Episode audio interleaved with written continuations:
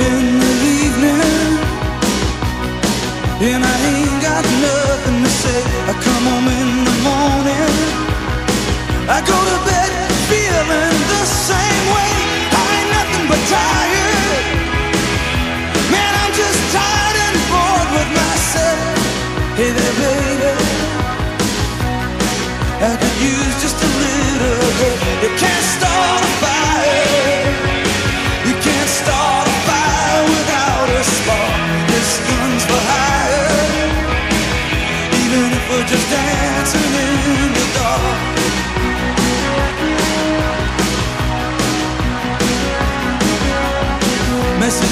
getting clearer. Radio's on and I'm moving round the place. I check my look in the mirror. Wanna change my clothes, my hair, my face, and I ain't getting nowhere. I just live in a dump like this. There's something happening somewhere. Baby, I just know that this. You can't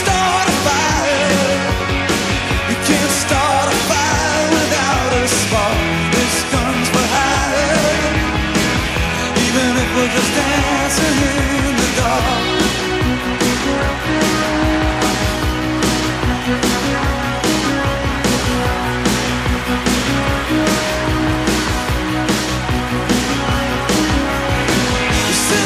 Getting older.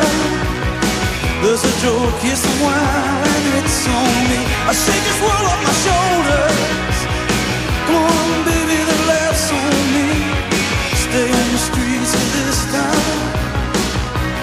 they'll be carving you up alright. You say you gotta stay hungry. Hey, baby, I'm just a fast star in the night. I'm dying for some action. I'm sick of sitting around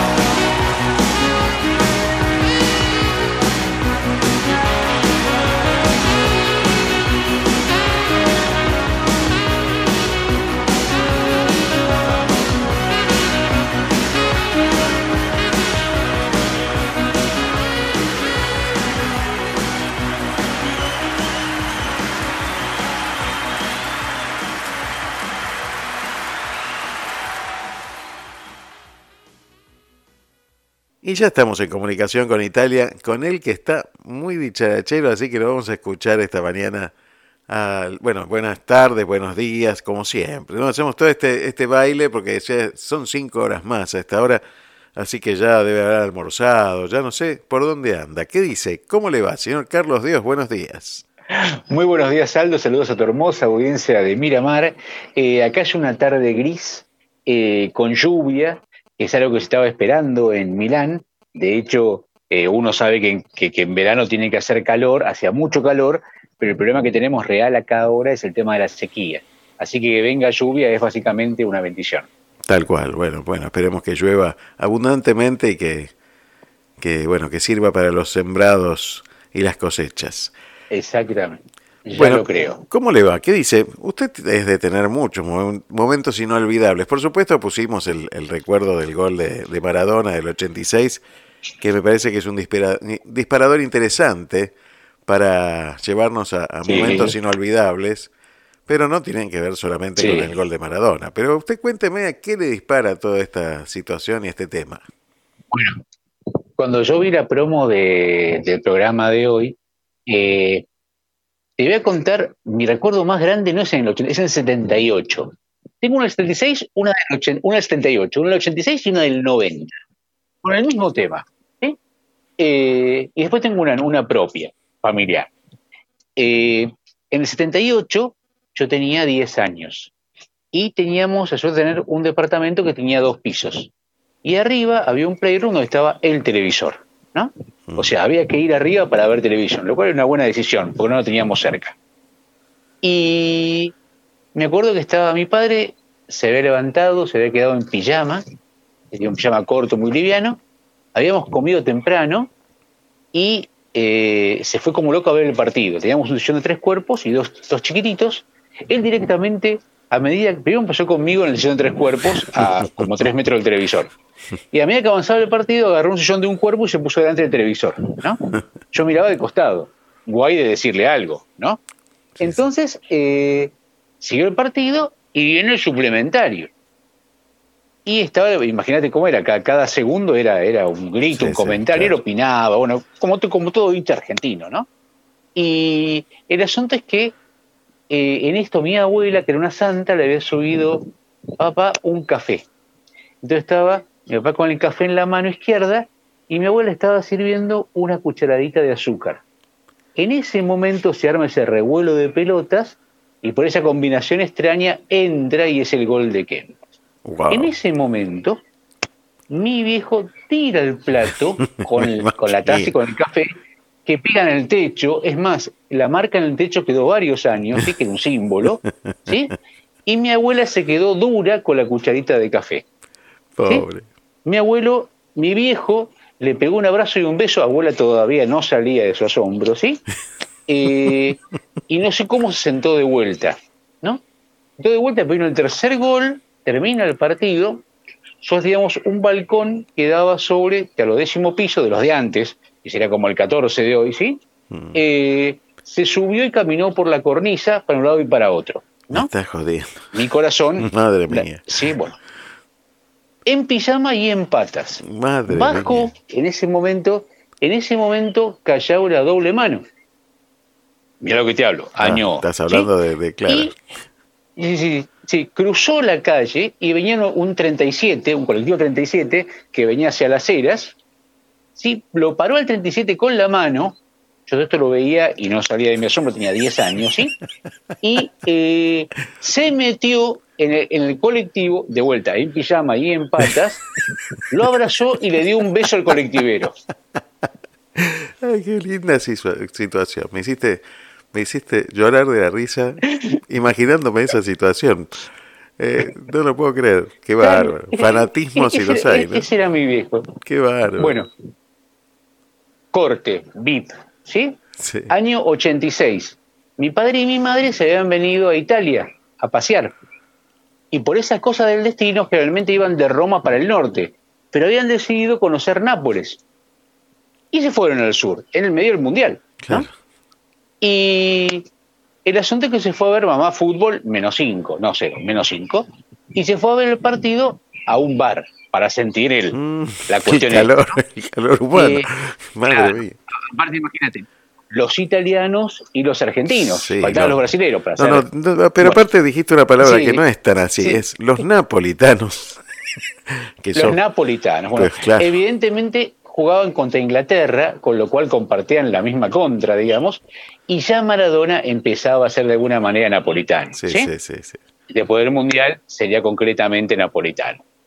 Eh, el asunto es que vieron el partido, el gol, los dos goles, el primer, primer gol de, Mara, de, de gol, papá lo gritó por supuesto como loco, y los demás lo miraron como diciendo, Sí, "Mm, claro. pero Lola, joróbense, le decía mi viejo. No, o sea, listo, sí, sí, 1 a 0. ¿sí?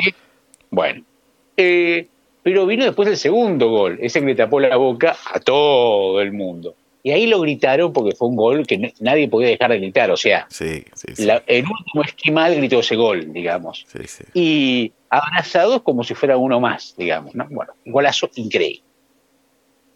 Y al año 90 le tocó estar en Roma y ver en otro bar cuando Uh. Argentina elimina No, Es así que es difícil. ¿eh? Es más, la elimina con un gol de Maradona.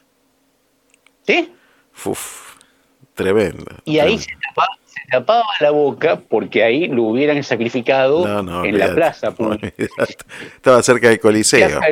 Pueblo, lo, lo hubieran empalado sin, sin movérsele un músculo, ¿sí? Claro. y hubiera sido justiciado. Así, bueno, pero, pero eso, es el- eso que a mí no me gusta el fútbol.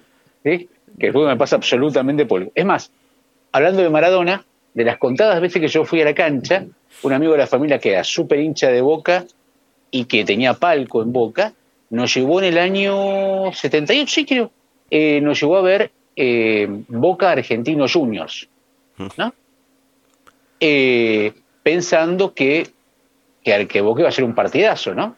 Y en los papeles, aparentemente en ese momento, Boca era mucho más que Argentino Junior, ¿no?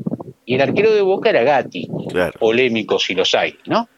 Pero la cuestión que un pibe que debutaba, acababa de debutar hace unos días, eh, mientras que Gatti armaba la barrera, le hizo un gol de emboquillada a Gatti. Ese pibe que empezaba era un Sí, tal Maradona. Claro, Maradona. Sí, sí, ¿Sí? claro. ¿Sí? Sí, y, Argentino Junior ganó 2 a 1 con ese gol a boca. Es que, para que veas la cancha que tengo yo, ¿sí?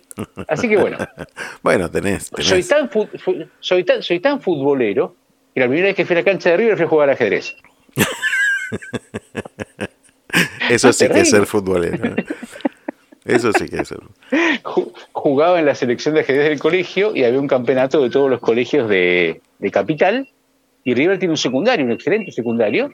Así que en el anillo, ahí fuimos a jugar al ajedrez. Bueno, no se me vaya a reír mucho, pero yo fui a hacer algo parecido. ¿eh? La primera vez que fui a ver, el, a- entré a la cancha de River, porque la cancha de Boca todavía no la conozco. eh, Sí, También no fui, a, no fui a jugar al fútbol, fui a hacer otra cosa. sí. y si le digo que waterpolo no me va a creer, pero- pero bueno, eso. fui. Caramba, caramba. Mire usted, mire usted, qué maravilla. De colado, ¿eh? De colado, de Eh, colado. Me invitaron al entrenamiento nada más. Claro, Claro. sí, sí, sí, por supuesto. Me parece, me parece muy bien. Yo, yo cuando lo vi dije, este hombre tiene físico de waterpolo. Sí, Sí, sí, de pelota, sí, sí. pero sí, sí. sí. Sí, do- dos brazos, una cabeza y dos piernas. Dije, sí, sí, sí. cual. es. Este, es, es pintado. Lo que, me, lo que me gustó es que hubo una evolución, o sea, por lo menos ya en el segundo, ya en el año set- eh, 86, su papá ya estaba vestido, por lo menos. Sí, sí, sí, sí, sí, sí. Ab- ab- absolutamente, absolutamente. No, no, no, pero, pero en casa yo me acuerdo que estaba, eh, tenía el día siguiente parcial de psicología, segundo parcial de psicología del ciclo básico. Y me acuerdo que dije, viva Argentina y me puse a estudiar, Claro. porque el mundo sigue, ¿sí? Y al día siguiente fui, había dado una vuelta a la mesa para festejar y nada más. Sí, sí. ¿A, Eh, a qué viniste? y, y uno- y uno- claro, y unos compañeros míos que habían estado festejando toda, toda la noche, ¿sí? Y se notaba en todo sentido, en su, su verborragia, eh, en el aroma, por todo, Sí, que habían sí, sí. festejado, eh, la convencieron a la profesora de que eh, pasara el parcial. ¿Eh? Claro. Y lo pasó el parcial. Y sí, Y obviamente. lo pasó el parcial. Porque así Y vamos. lo pasó el parcial. Bueno, este, Ay, sa- ay, ay. salgamos de ahí para Pero- no enroscarnos en esos temas. Sí, exact- eh, exactamente, exactamente, exactamente. Y en, Y a ver, y en tu, decime. vida, en tu vida eh, fuera de- de- del fútbol, que ya sabemos que sos gran futbolero, Sí. eh, fuera de ahí, ¿qué cosas, qué cosas son las que, que te movilizan y te recuerdan y que hacen que, que vos sigas pasando por el corazón algunas historias inolvidables? Eh, a ver, momentos, momentos inolvidables. Eh, mira, eh, estamos en la radio, ¿no? Y la gente dice que la radio es sonido, pero la radio eh, tiene mucho más valor los silencios que los sonidos, ¿no? Y cuando vinimos por primera vez a Italia, volvimos a casa, imagínate, volvimos, eh, todas cosas nuevas, es decir, casa todo nuevo, poner los, las valijas, los bolsos, sacarnos los abrigos, lavarnos las manos. En casa tenías un pasillo, un pequeño holcito y ahí salían los tres cuartos, ¿no? Y al costado del baño. Y mientras que estamos acomodándonos, eh, sacando las cosas, colgando, corriendo las valijas, en un momento coincidimos los cinco en el holcito ese, que era relativamente pequeño, ¿no?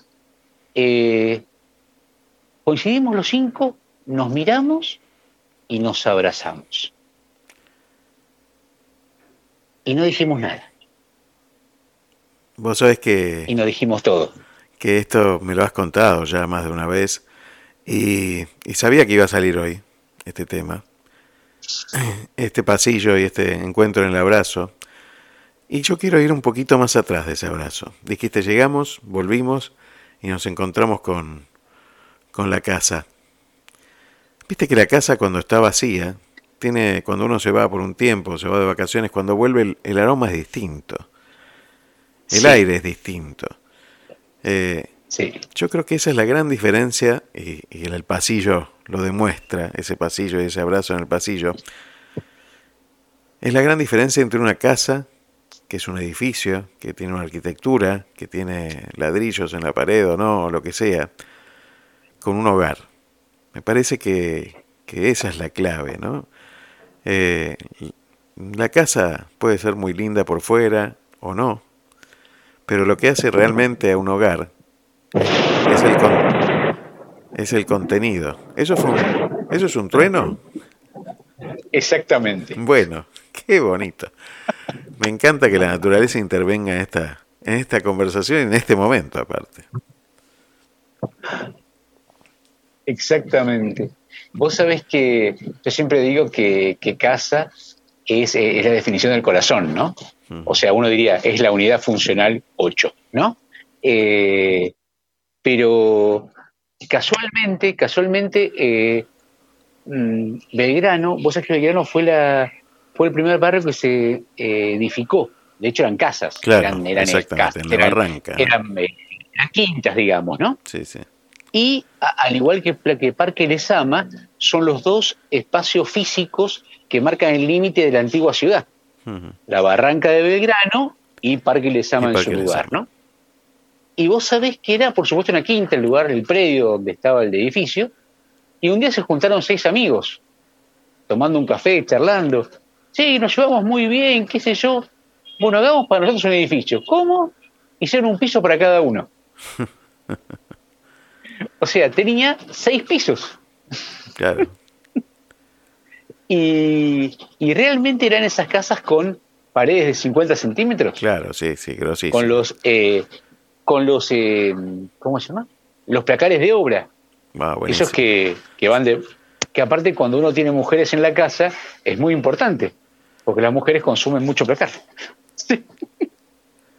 es más, al final del pasillo había un espejo de piso a techo con un pequeño como escaloncito a los 80 centímetros que usaban las mujeres para poner sus pinturas y pintarse y verse de cuerpo entero antes de salir a una fiesta.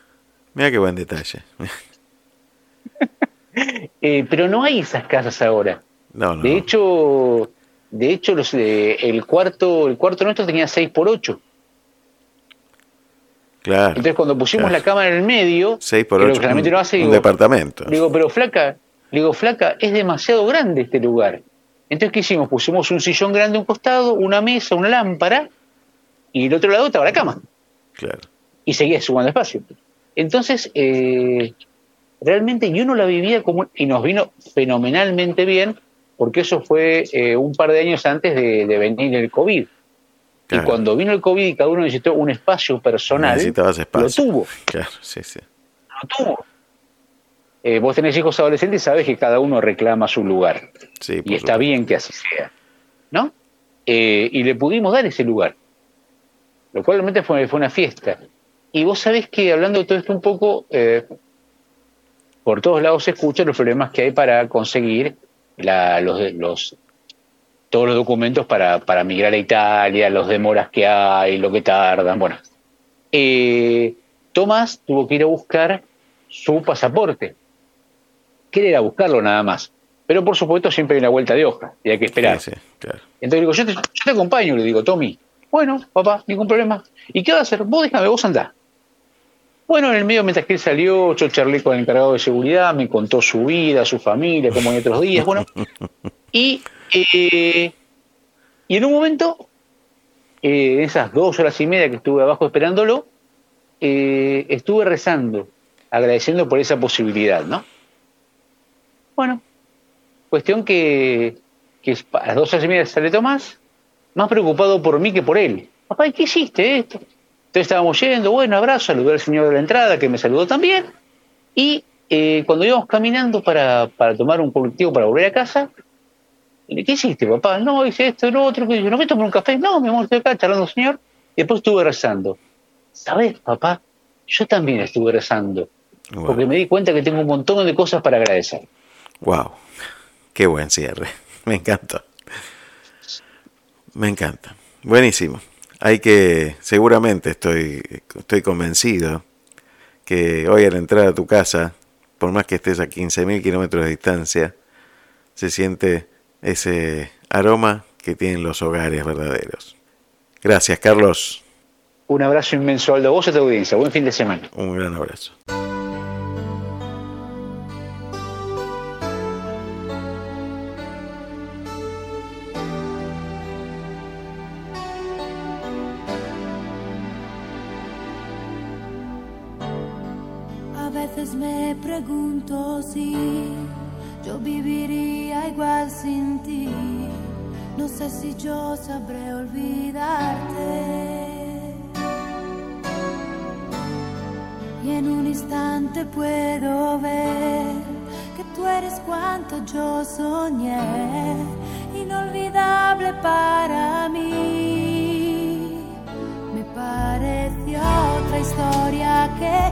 Tiempo se llevó